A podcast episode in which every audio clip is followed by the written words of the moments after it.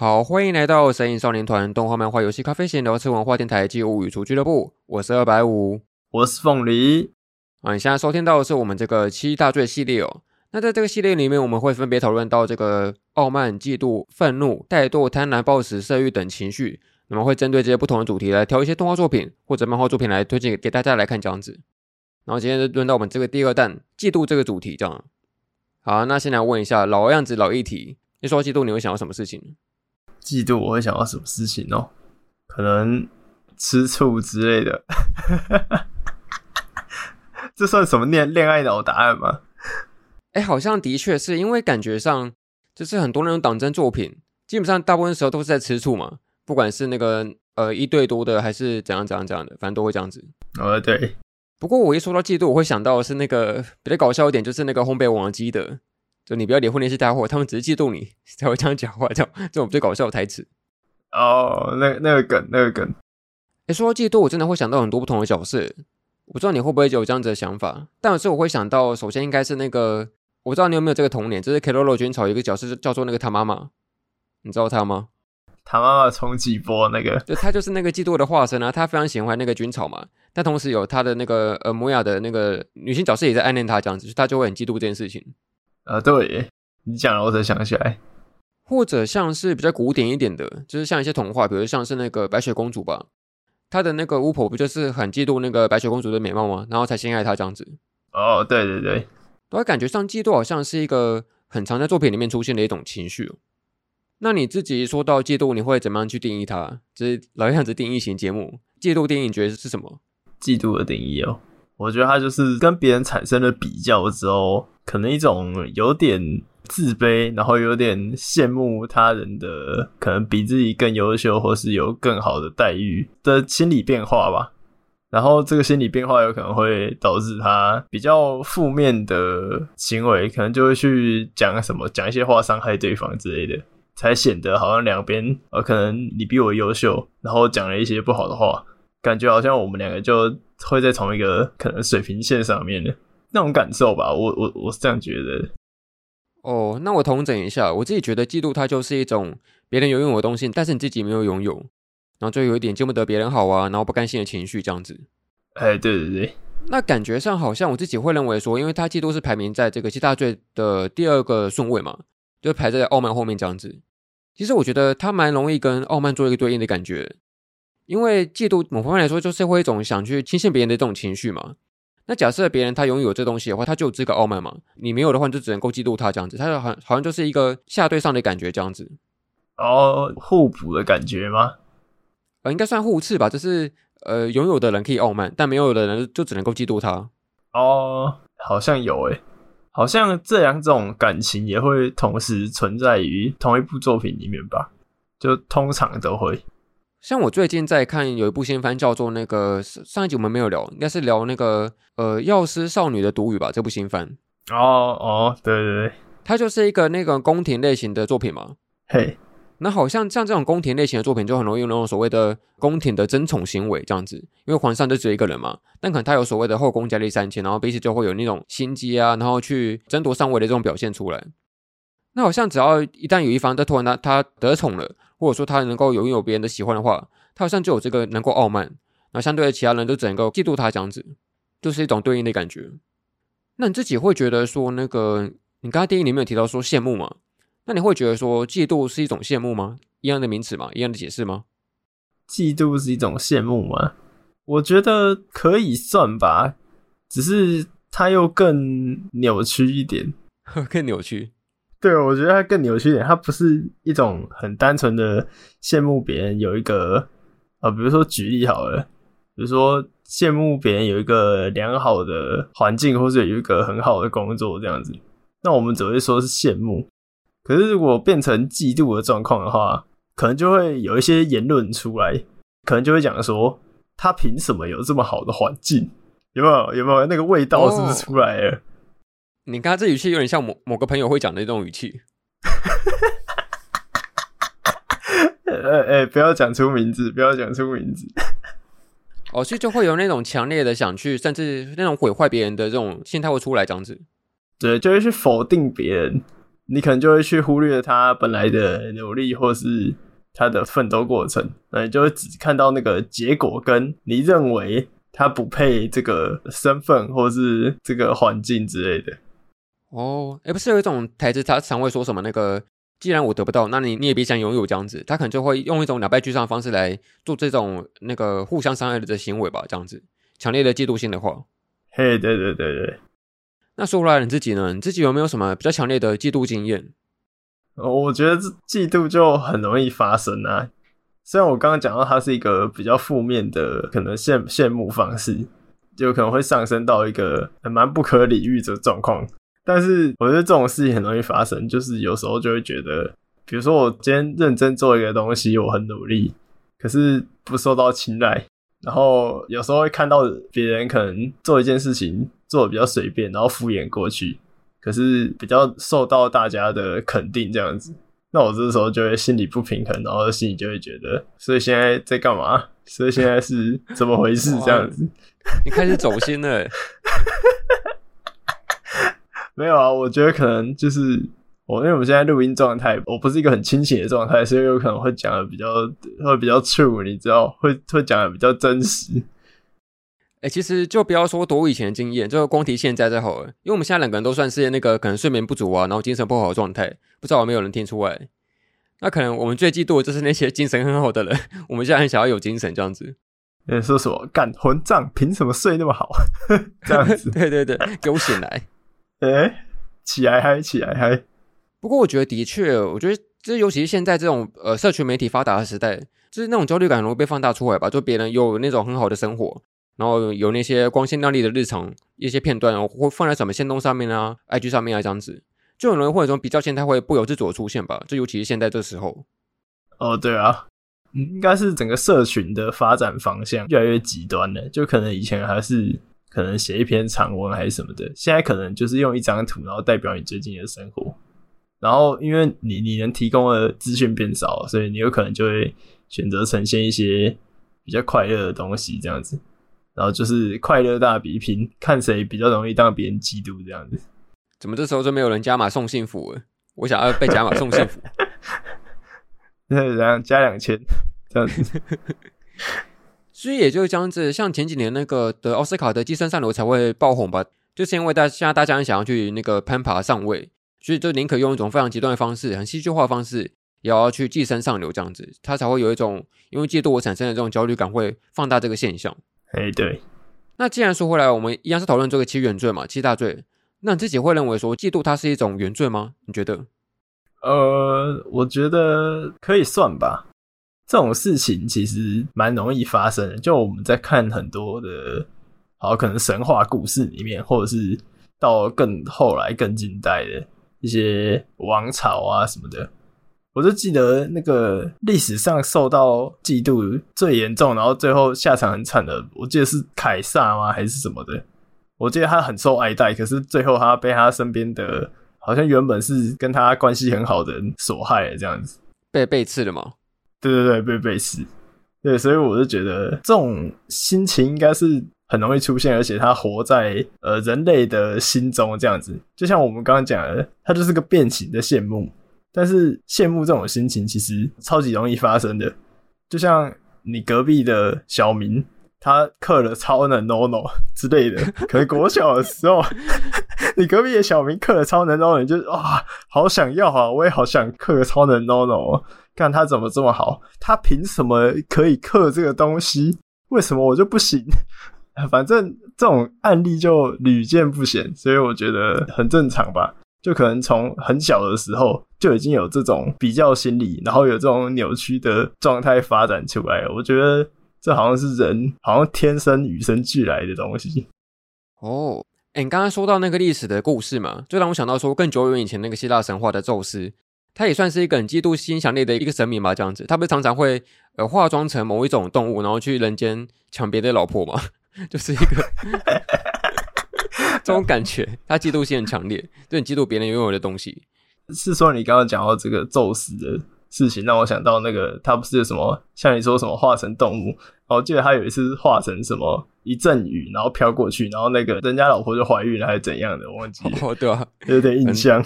对，超级扯。不过这这这都是神话嘛。啊，对。但我想到另外一件事情是，我不知道你有没有近距离观察过那个小婴儿的行为。就其实我有看过一些小婴儿，他们就是可能大到几个月大还是几岁大吧的时候，他们很容易会看着那种呃别人拥有的东西，比如说他手上拿着一个棒棒糖，手上拿着什什么吃的东西，他们就会想要去抓他拿过来这样子。我觉得那可能是一个人刚出生的时候会有的一种想要去呃气急或者是嫉妒别人拥有的东西的一种初始的欲望吧，这种感觉这样子。哦。那就是那个嫉妒，它基本上还是算是一个负面的一种态度吧，这样子，就是它才会被放到那个欺人罪里面。那有没有什么方法可以让我们防止嫉妒心作祟的感觉吗？有办法做到吗？我觉得就讲起来很简单，但做起来很难。就很简单的一件事，你就停止比较。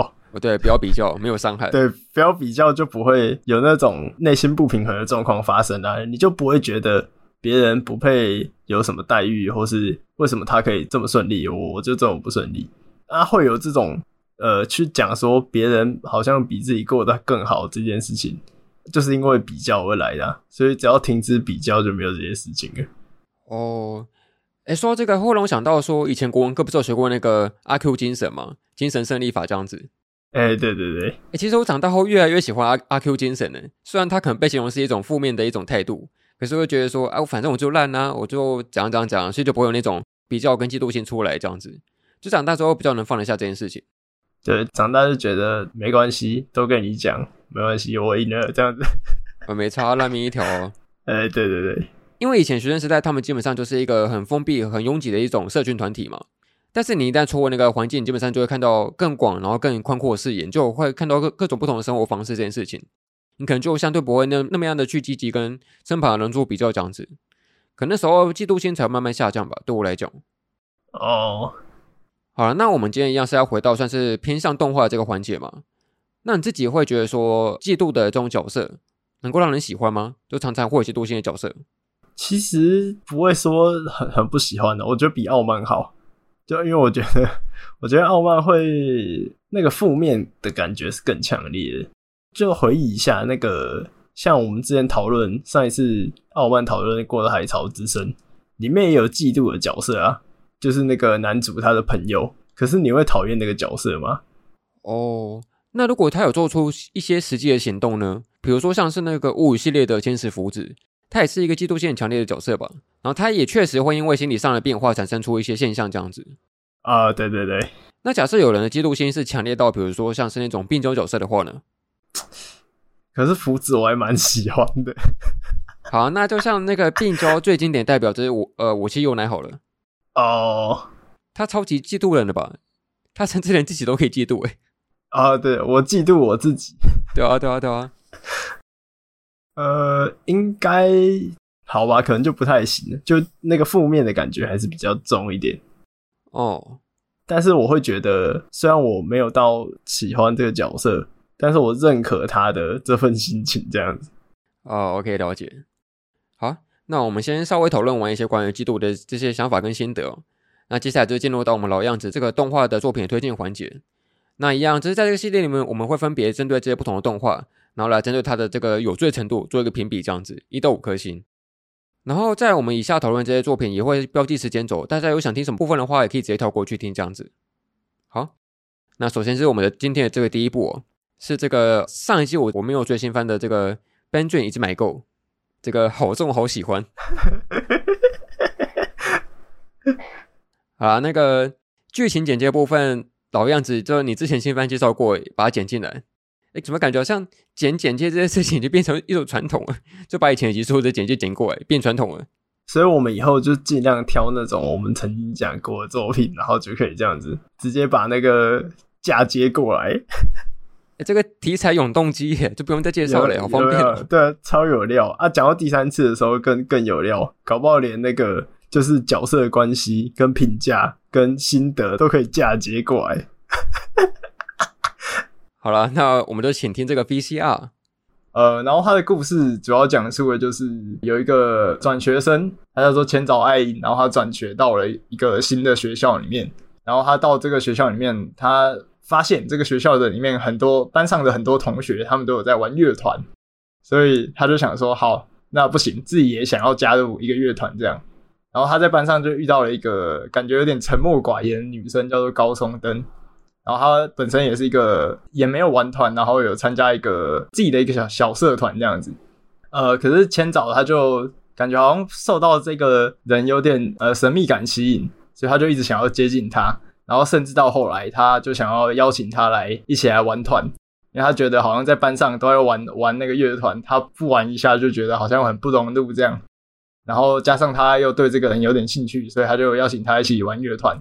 就后来意外的发现，就是这个沉默寡言的角色，就是灯，他以前其实有有过自己的一个乐团，然后曾经跟故事里面的其他几个角色有一段很美好的回忆，这样子，然后他们有曾经一起组过团，可是因为到最后，反正就有点这个早晚要分开，就是有点心结，然后导致最后就是曲终人散这样子，大家就是解散了这样。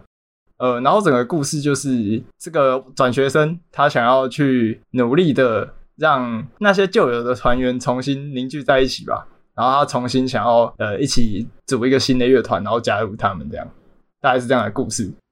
好，那就回到这作品本身。呃，这部应该是我最近这几天才急忙把它补完的。然后因为之前已经跟我推荐过很多次了嘛。啊、呃，对啊，我都大概了解他的情况，可实际上看还是觉得。怎么还是这么沉重啊？都已经事先提醒过我了。呃，可是这样才会好看呢、啊。包含说他事前有非常非常多人在贴他的梗图嘛，什么是又怎样啊？然后什么为什么要演奏春日野呢？还要加一个 hashtag 这样子，就已经很知道他很多梗了。这样啊，对对对。不过的确在看了之后才会发现到说，他真的是一个对于心理刻画这种团体里面的生活，然后人与人之间的交际这件事情是真的很细腻的。哦，没错没错。然后呃，我们既然是把它讨论到这个算是季度主题里面嘛，那不免说就是依然要讨论到他们的这个团体的关系这件事情。虽然说我这个系列想坚持就是不想爆雷，但是不可避免，就是因为我们都泛泛喜欢这部作品，所以可能还是会提到一些剧情的部分了。这个就请先见谅一下这样子。这主要是谈到说他的那个组团然后又解散了这件事情，你怎么想？哦，我是觉得就像那呃那个时候大家会讲出来的评价一样，它虽然是一个青春乐团作品。但它是一个大型青春伤痛文学，就是他在主要描述的那个主体事件，并不是像很多我们看到的一些偶像动画他们的主线，就可能偶像动画他们的主线通常只是一个比较变形的甲子园的感觉，就他们的目标还是啊，可能可能普通当偶像。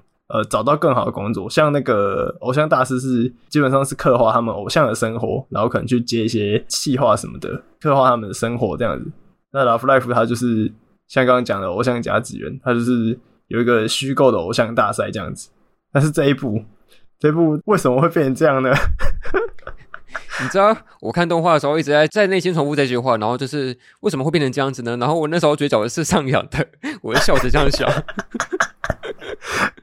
哎、可是我觉得，就像你刚刚说，你会笑着这样讲。可是，呃，我觉得他这部之所以会有趣，是因为你会一边笑着看他们互动，可是有有时候反过来去想，或是去思考他们角色的行为跟逻辑，然后去看他们曾经经历过的事情，就会发现他其实很真实，然后好像真的有可能发生在现实里面。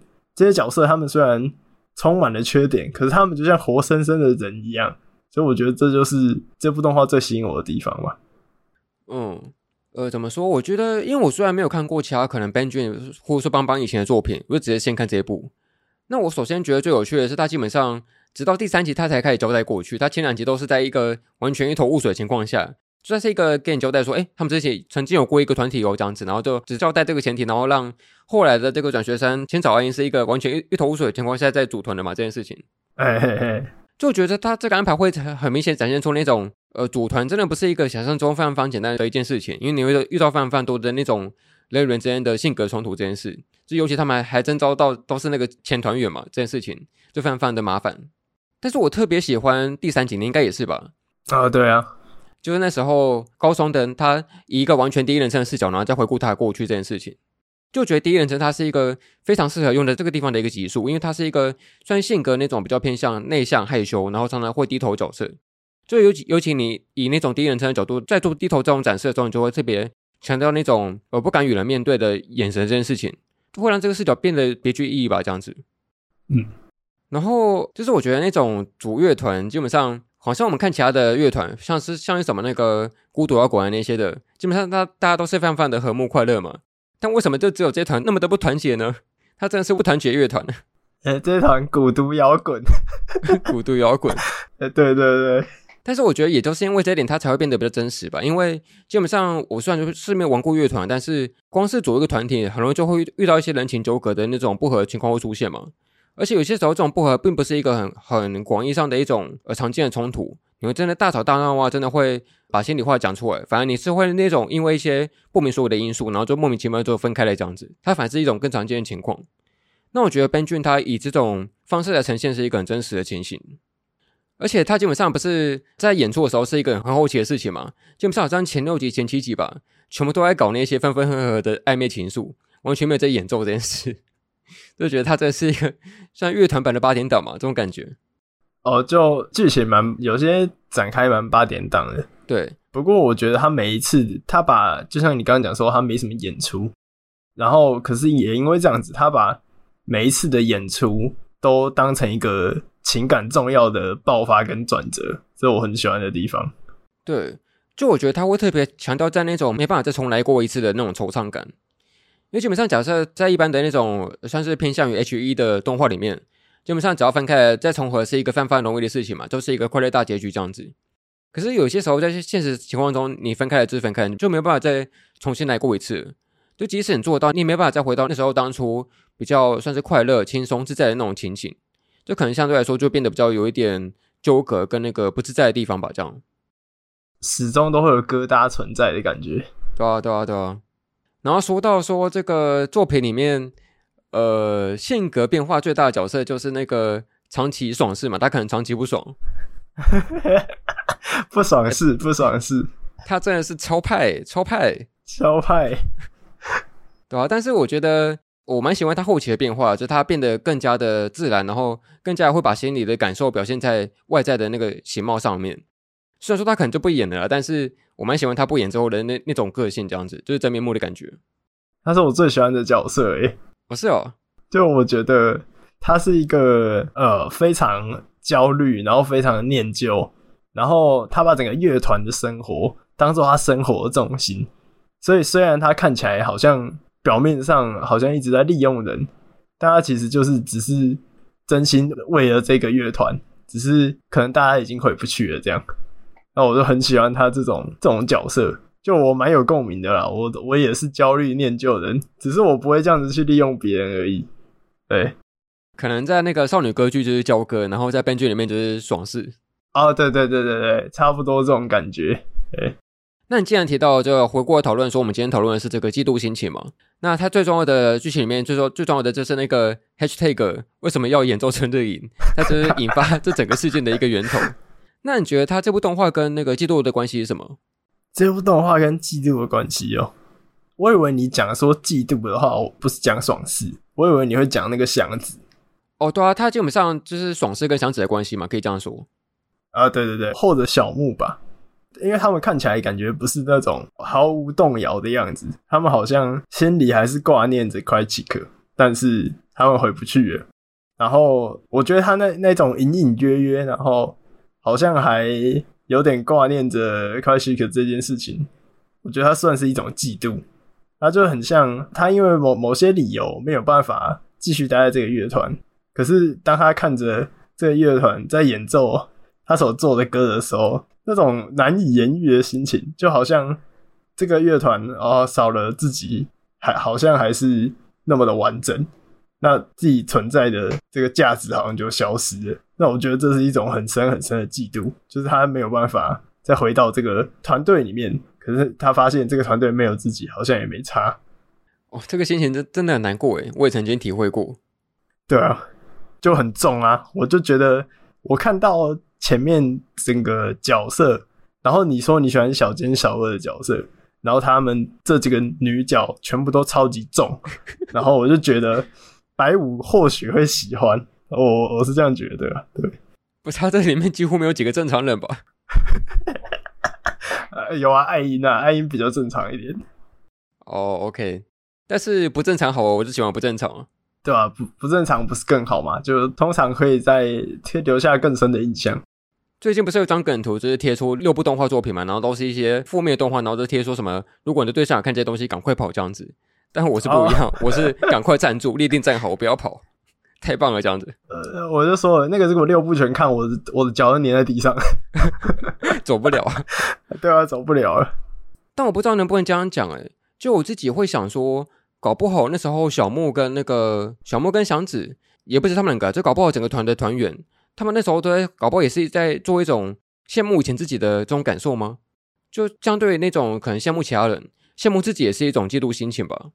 就羡慕自己以前曾经有过那么好的时光，然后能做这些事情，有这么好的伙伴的时刻，但现在却没办法拥有了这样子，就觉得嫉妒自己也是一个蛮有趣的一种心态，蛮微妙的。哦，可是我可以理解，就是有可能经历了某些改变之后，就已经不再是过去的那个自己了。但有时候会觉得过去的那个自己其实好像比现在更好，然后更勇敢之类的，对。或者说，就算现在过得比过去还好，但是有时候也会怀念起那时候过去的一些经验吧。因为那时候可能就算是呃客观上来讲过得很差，但也是一个难得的体验，跟人生中没办法再去重复过的一刻这样子。啊，对对对。然后像你刚刚说，你最喜欢的是那个爽事嘛？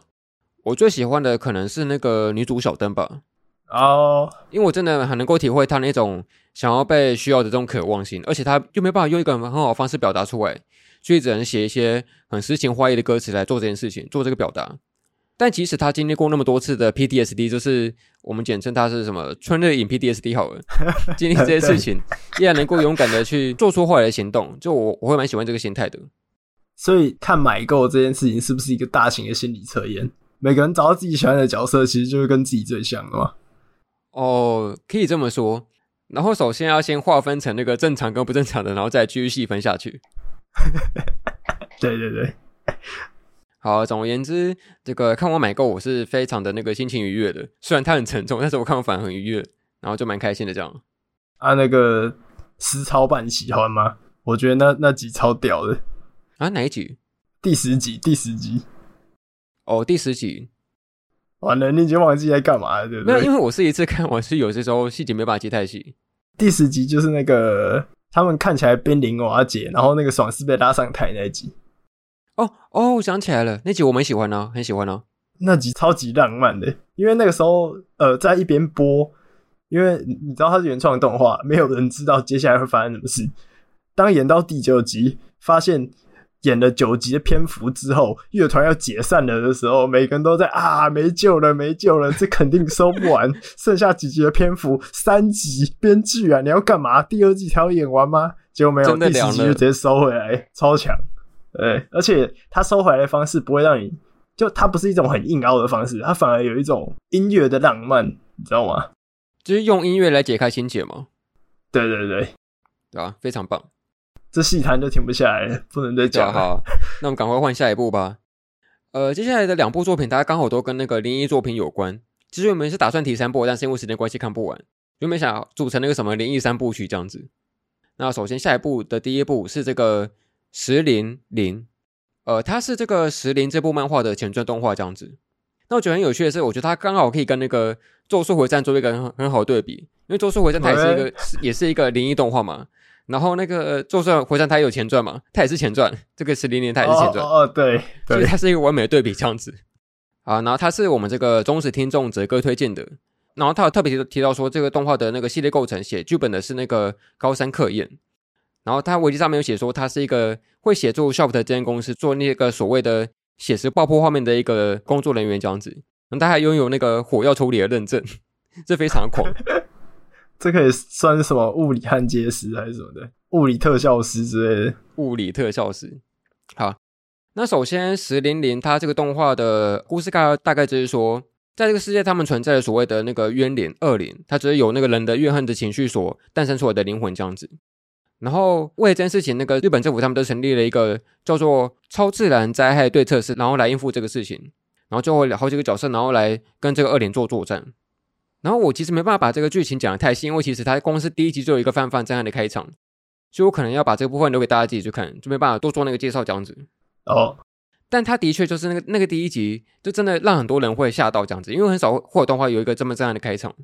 你刚刚说买够是笑着在讲的，你现在在讲这个开场是不是也笑着在讲？为什么？因为不用介绍很多是吗？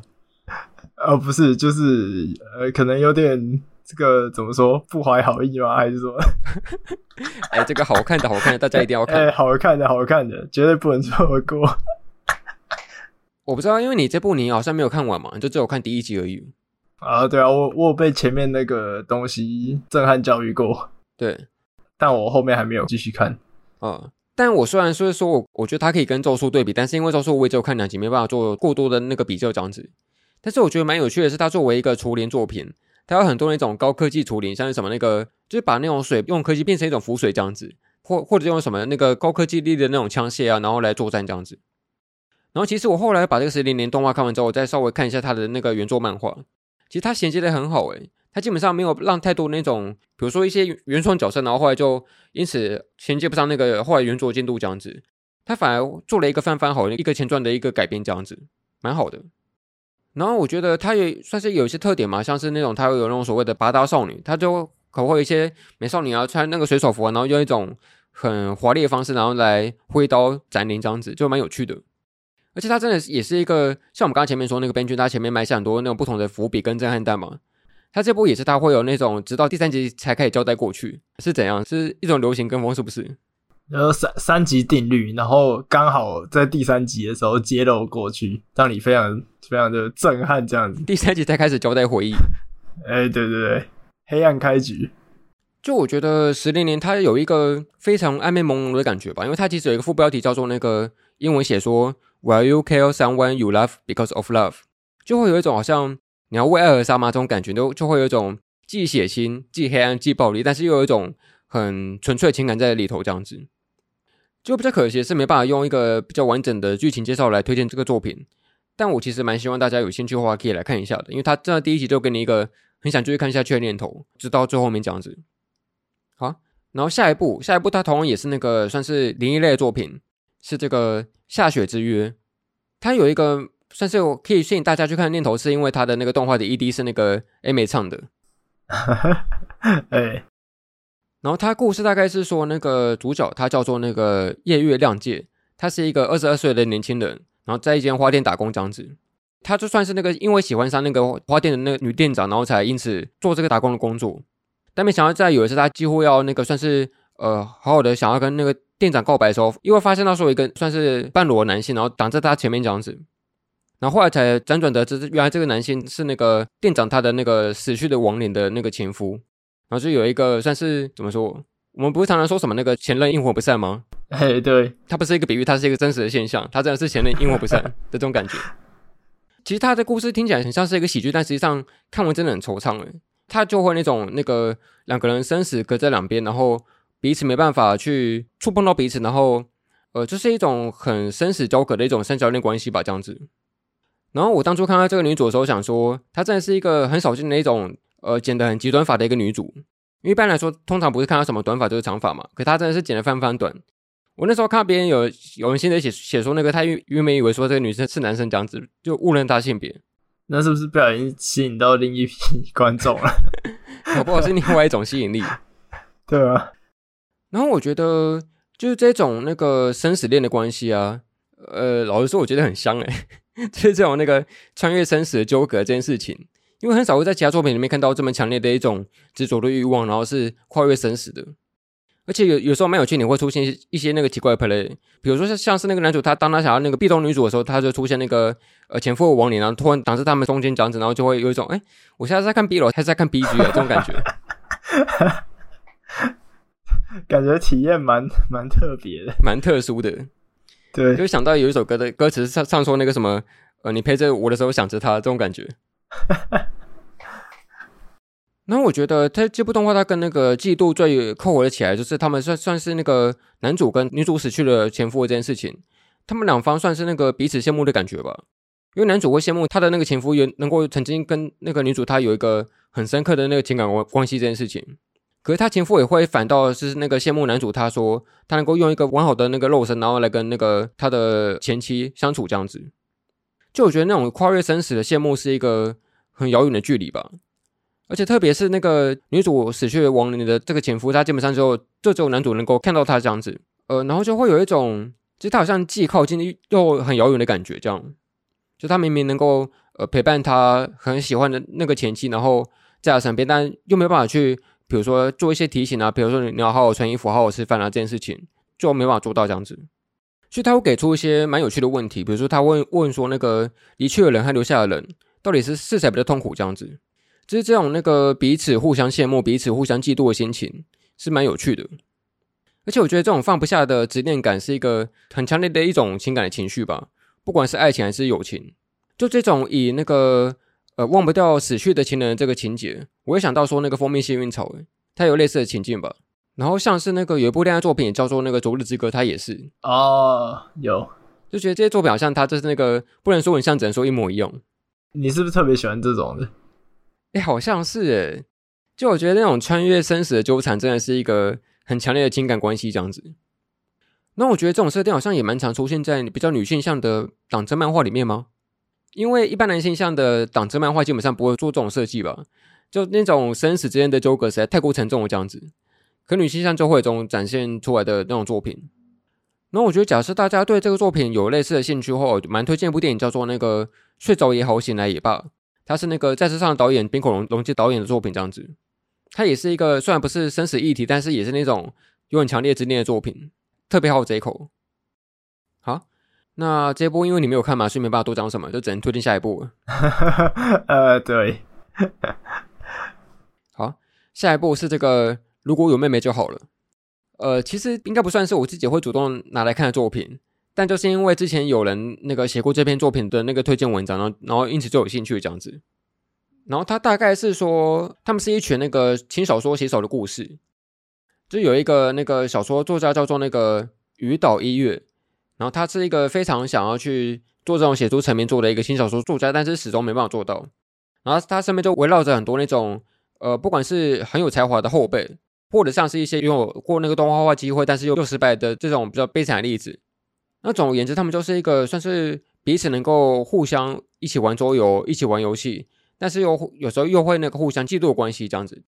在这些呃欢笑之间，他们会带到一些跟业界有关的一些议题，比如说创作这件事情本身呃有什么意义，或者是创作这件事情应该要用什么方式去切入。像我有一句我印象很深刻的名言是说，创作就是展现你的性癖。就不管是于导一也也好，还是其他的作家也好，就是展现出你的企图心，展现出你的喜好。像呃一月他是呃专门写那个妹妹系的轻小说这种题材的一个作家嘛，他就是展现出他最喜欢的东西，然后这件事情就是就是创作吧。所以我觉得他在那种呃欢笑之余，他也谈到了很多呃不少跟业界有关的事情，比如说。像那个呃，一直以来都很有趣的话题，什么惨遭动画化啊，然后什么，然后这些业界里面的人有什么反应啊，或者是他们究竟是怎么样，然后才会造成这种状况之类的。他会有一些业界的一些小小的甘苦谈，然后加上一些恋爱的元素这样子，然后再加上喝酒跟打桌游，是一个题材还蛮可以说多元吗的一个故事这样子。我记得他那时候宣传有打一句标语是说那个有趣的日常，但好像欠缺了什么这样子。就我觉得他是一个蛮有趣的标语，因为他基本上的确是很有趣的日常，就是吃饭、喝酒、打桌游嘛，就做这些无聊事情。但就好像在这些日常里面欠缺一些有趣的东西，然后来活络整个作品。哦，我记得我刚开始看的时候也是觉得说这动画好没记忆点哦，这怎么在打桌，然后介绍一大堆什么游戏规则啊，然后打很久这样子。但是我觉得看完之后意外会发生到说他其实有些严肃背景在背后诶。因为我觉得他们在欢笑背后，基本上四个人都会有一些自己各自的苦衷这件事情。哎、欸，对，像是那个可能春斗，他最后会用所谓身为前前辈那个自尊心嘛，他不想要去那个让后辈看不起，然后宁可卖腐卖人设也要去做这种宣传。但就是会有一种好像他即使做了那么多的努力跟尝试，依然没办法去达成他想要的目标，是一个看起来很惋惜的事情。然后像是那个大大学生那个白川金，他就是一个跟这群人完全没有关系的一个局外人嘛，他没有梦想。然后放弃空手道，然后也不会写小说，他只能作为一个支持者身份，然后来支援他们这一切。然后像是那个可儿那由多，就很多人喜欢的角色，可是他也曾经被霸凌过，也没有什么朋友，然后紧紧抓着拯救过他的那个一月这样子，就以他的告白然后，然后来想抓住那种所谓的救命绳索啊，对。然后像是一月，他是一个呃从小认为自己没有什么存在感，然后想让自己成为主角的角色，然后想靠着写轻小说，然后来让自己那个变得知名，变得有存在感这样子。可是因为他是自己的实力差距，没办法去做到这件事情，就是有一种那个实力差距的问题吧。就是这群人，他们基本上就是表面上很和乐，但是实际上都会有一些那种很哀苦的那种过去在背后吧，这样子。呃，是说你讲到那个可尔奈尔多啊，他写的那个作品不是什么什么景色，什么什么景色吗？我就想，我就怀疑，何以怀疑他是什么这个世界里面的希尔维辛之类的？为什么？因为我觉得他的作品描述很像。他的作品不是什么银色景色，然后什么，就他的作品后面都是景色。他我记得他有稍微描述他的作品是什么，写一群青春的少年少女的故事，我记得是这样。所以我我我怀疑啦，我怀疑他是在讲那个。那你觉得这个作品它跟嫉妒的关系是什么？我觉得就是天赋上面的嫉妒吧。我记得是春斗自己说的吧，还是他自己内心想的？我记得他很嫉妒那个一月，说，呃，因为一月他是创作自己喜欢的题材，他就是紧抱着妹妹系作品不放。他他的那个妹妹系作品，甚至有点有病的那种。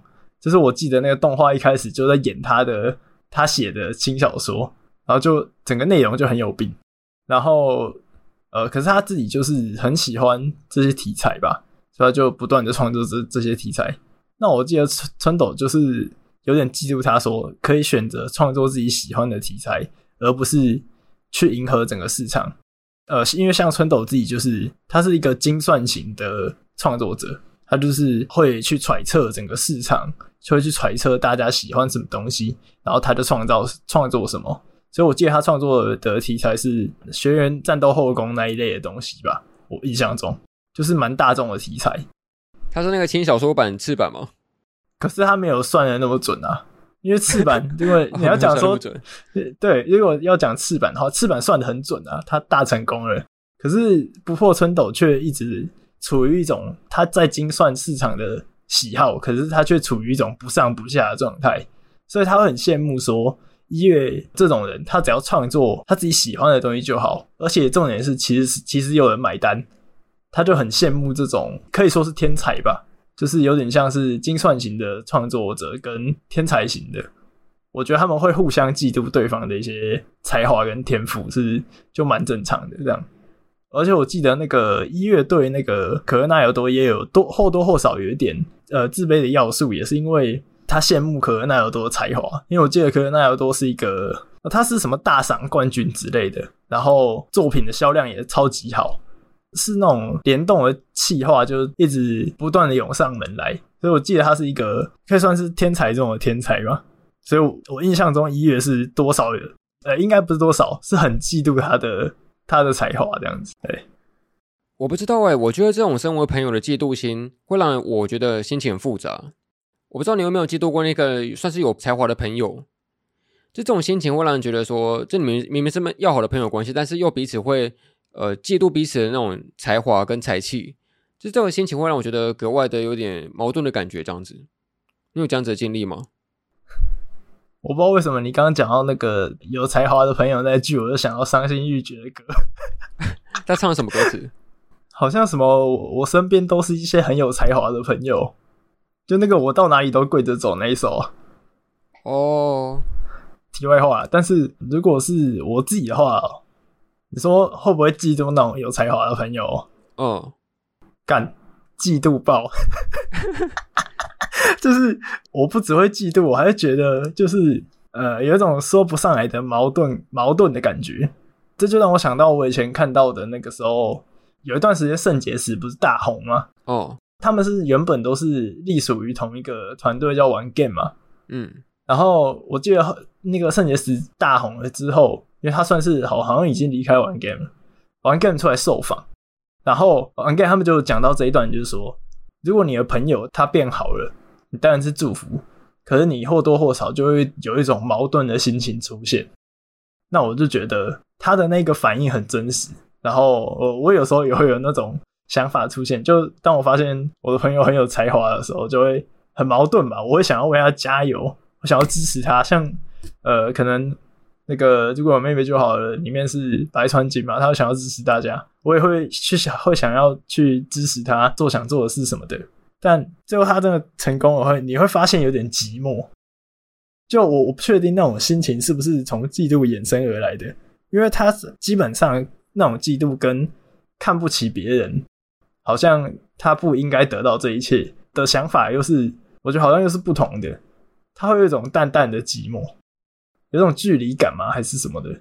我觉得很不可思议。对啊，我不知道，我有时候会嫉妒自己的朋友的时候，会有一种愧疚的感觉，就我好像不应该这样想，可是又会没办法去阻止这种心态出现，这样子怎么办？所以沿着这个话题，下一部作品是关于这个东西，这是鼎鼎大名的冰果。呃，这作品应该有名到不需要介绍了吧？它是一个非常非常经典的那个校园推理作品。对。然后我们今天没有要谈整个作品的呃故事概要，跟它所有的剧情，只会针对它其中一个篇章是那个。库特利亚福卡的顺序，这个篇章是他动画的第十二到第十七集的这个故事剧情，然后是关于一个一个校园的窃盗案这件事情。你有看到那边吗？我没有看到那边，我我我忘记我看到哪边了，应该还是差不多快要一半的位置。哦，OK，反正我自己会觉得说，我看动画那么多年来，就看到现在，我真的觉得那个篇章是，呃，我不敢说全部，但是它应该算是历来所有动画里面最好的群像剧的演出的巅峰的没有之一吧。就是他真的把那个所有的一个在短短一个文化季里面发生的事情，演出了非常非常精彩的一个关于嫉妒之间的这件事情的一个那个展示这样子。他主要是说那个在那时候的学园祭，就他们的身处的那个古籍研究社，他们出版一本刊物叫做那个冰果。然后因为那时候摩野花他基本上一不小心把那个刊物的数量订多了，订到两百本这样子，就要想办法把这些刊物全部出售。然后就有那个在学园祭的途中发生的一些所谓的连续窃盗案件哦。那我觉得这个篇章最精彩就是那时候那个算是李智这个角色吧，因为他一直以来在那个作品里面，他都是一个所谓自称是那个行动的资料库的这个定位这样子。但是我觉得他在那时候会尤其想跟泽木有一个所谓的竞争的心态吧，因为泽木他是一个能说是推理天才吗？他总能够用一些很轻松的方式，然后基本上不用动太多力气就能够轻易的达成推理的完美线索这件事情。就他真的就会有一种很明确的一种努力。跟那个偶尔才会认真的这这种那个实力差距这样子，就我觉得在那个篇章里面真的是有一种那个很残忍的对比，因为那时候的李智他真的是一个基本上已经算是用尽全力在想办法想要去抓出凶手的这个行为，他已经动用他所有的力气，然后跟所有的资料库、所有的那个脑中的思想的这个行为来去做这件事情。可是泽木他真的只是一个呃由千反田他他那种所谓就是什么我很好奇嘛引发的动力来，然后来做这件事情的。他真的只是偶尔才会想试看看，然后就能做到这件事情的，所以我觉得那种对比真的是，嗯，有一种很残酷的现实的感觉吧。然后也是在这个篇章里面，他诞生出非常非常多那个李智这个这个角色的名言，他就会说那个资料库是没办法做出结论的。然后他也说过，那个对自己有自信的时候是没办法用期待这个字，因为期待这个字是出自于放弃。如果不是因为不得已，不是因为无可奈何，就只会显得做作。就那时候，他在动画片在里面，他都用了很多那种所谓的呃阴暗跟阳光之下的那个对比。因为泽木他不是自称是一个那个节能主义者嘛，他是一个想过灰色那个青春的角色长子。嘿.可尤其在他那个推理途中大放异彩的时候，他就会在阳光底下呃认真的发出光芒。可李治他再怎么样的努力，好像没办法从那个阴影中脱颖而出的感觉这样子。我记得前一个篇章好像是那时候陆续学姐她有说一句话是说那个。有能者的不自觉是对无能者最大的那个讽刺，就我觉得这种那个没有意识的比较才是一个最让人有那种羡慕心，然后跟无力的感觉的时候吧。因为当你有意识的去竞争的时候，你或许就有一些能够放弃、有能够失落的那个借口。可是当你跟另外一个人他完全没有做准备，然后就赢过你的时候，你真的会有一种好像就算嫉妒他，好像也比不过去的无力感这样子。那我觉得这个篇章最值得玩味的是，它同时有三组不同的那个季度的对照，就包含说那个李治跟风太郎，然后也有事件本身的那个总务园长跟那个学生会长，然后再到说那个摩野花他是身处的那个蔓延部，他跟他学姐中间那种才华之间的嫉妒感的对比，这样子，就我觉得那个才华这件事情真的是很容易会引发一些嫉妒性的展现，这样子，你自己觉得对于才华的嫉妒这件事是怎么想的？我觉得就很最常发生的吧。呃，像我们刚刚最前面讲到的，我们会说，可能嫉妒它是一个很扭曲的羡慕的感觉，然后我们会讲说，哎、他怎么就可以得到这样子的可能成就之类的啊？我怎么就不行？可是如果他是因为努力所造成的，你是不是其实这个嫉妒会比较容易被削弱？因为你知道他是痛苦过来的。可是如果是才华呢？才华就比较接近是更天生一点的东西，它不是经过后天努力而得来的。那这时候你的那种不公平感就会被更放大，所以我觉得对于才华的嫉妒是更为常见，然后更容易发生的。嗯，所以我其实很喜欢我以前一个朋友叫做那个查 K，他是一个文字写手，他有写过说他认为冰果是一个日常的在剖析的作品，就很喜欢这个解释，因为基本上校园推理它就是一个很平常的事件嘛，不管是偷东西也好，不管是一些小小小小的恶作剧，都好像都都只是一些那个无关紧要的事件。相比于所谓的那个米花式的事件呢，比较起来的话，米花式，我觉得就是因为这种小小的剖析、小小的推理日常，才会借由那个推理更深入去进入到那种自己不想去面面对的邪魔吧这件事情。因为当你今天即使只是一个看起来很表面关系的一种那个欢笑的的日常，但只要你经由不同的事件。经过不同的推理，然后来进行这件事情的时候，你就会觉得说，其实自己有非常非常多不想去面对的这种这种所谓的嫉妒心，还是其他的线下情绪多好，其实是需要去被解剖开来的这样子。所以我很喜欢苹果，它作为一个看似很平常平淡的一个校园日常推理作品，但实际上它接触了非常非常多那种自己内心最黑暗、最不想面对，然后最需要去克服的问题这样子。就真的放了很多年之后来看，依然是一个非常非常经典的动画作品。好。那讲到最后，就回来讨论嫉妒这件事情吧。就其实我觉得到后来对我来讲，那个嫉妒其实已经不是一件坏事情了，因为我觉得有些时候你就是需要嫉妒才会有一种想去向前进的动力吧。就即使这很困难，然后很不容易去达到这样子，可是有些时候你就是需要去能够彼此嫉妒，才能够一起成长吧，这种感觉。而且不觉得有一个能够彼此嫉妒对象是一个很幸运的事情嘛？因为多数时候你都只是一个单方面嫉妒而已。哦。哎、欸，对，这我觉得有点像那个，那叫什么？是什么余量情节还是什么东西？对啊，对啊，对啊，这种感觉。对啊，就是呃，如果互相嫉妒的对方，好像两个人就可以走得更远，然后到达一个更可能更高层层级的地方嘛。我是这样想的，就是反而是互相嫉妒这件事情，有一种会跟那种朋友互相扶持的感觉一样嘛，就是大家会一起变得。可能会去更精进自己的一些能力，像刚刚讲说什么，如果羡慕对方的才华，那搞不好也可以用自己的努力去弥补起来。如果没有办法完全弥补起来，或许可以更拉近一点的感觉。但是这种情况好像只要有一方他放弃的话，就没办法成立了嘛，因为他就会变成单方面的嫉妒了，又变回去了那样子。哦，对啊。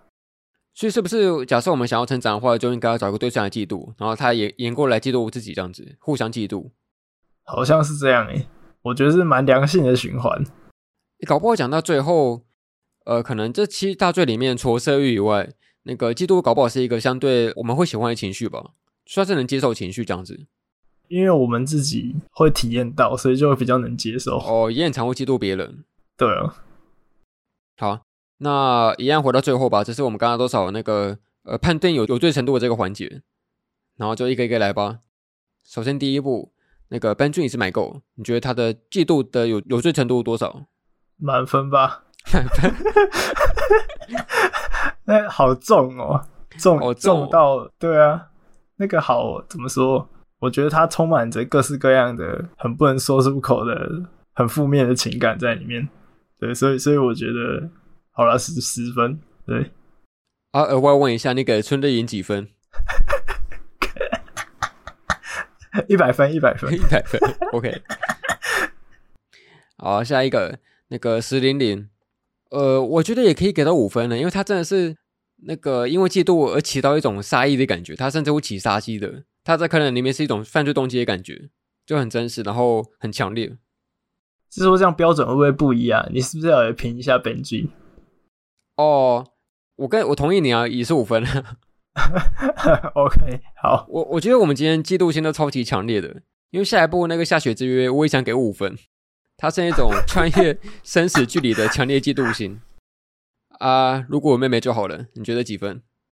老实讲，我觉得可能三到四吧。我觉得没有前面那么强烈，哦、但是他的嫉妒很真实。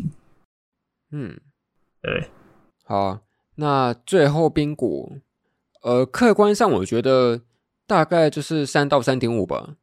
可是如果我是那个理智本人的话，我应该也会给五分吧。好好狠哦！我不知道，因为就是理智，他当时候已经甚至是嫉妒到已经无力到半放弃的状态了，这样子，他已经知道自己比不过泽木，那就好吧，那我就甘愿当个老二这种感觉。就怎么说，我看到这种才华的实力差距的作品，都真的会觉得很虐心啊！可能除樱花妆除外吧。一定要这样哦！一定要这样！现在要这样哦！好了。总而言之，这就是我们这个七大罪系列的第二部这样子。然后下一集我们来谈论这个愤怒哦，愤怒，好，可以有一些作品可以出来了。愤怒哦，烙印勇士吧。哎、欸，我们就就来一下那个交换吧。就呃，我看烙印勇士，你看一下进击的巨人，他也是愤怒的作品。我靠，一定要这么不开心吗？一定要这么愤怒吗？可以可以可以，居然我我有我有想，而且他要播后篇的嘛？对啊，要播完了。他等于是说是整个故事的最后了。那我之前就有答应我的朋友，我说他现在播到哪了？他播到结束我就看。他、啊、现在真的要结束，好，我看我看，就这样。好，太棒了。好，那就期待下一集吧。那我们今天就先到这边吧，来做个收尾。感谢您收听《神影少年团》动画、漫画、游戏、咖啡、闲聊、自动化电台及五十五俱乐部。我是凤梨，我是二百五，我们下次再见，拜拜，拜拜。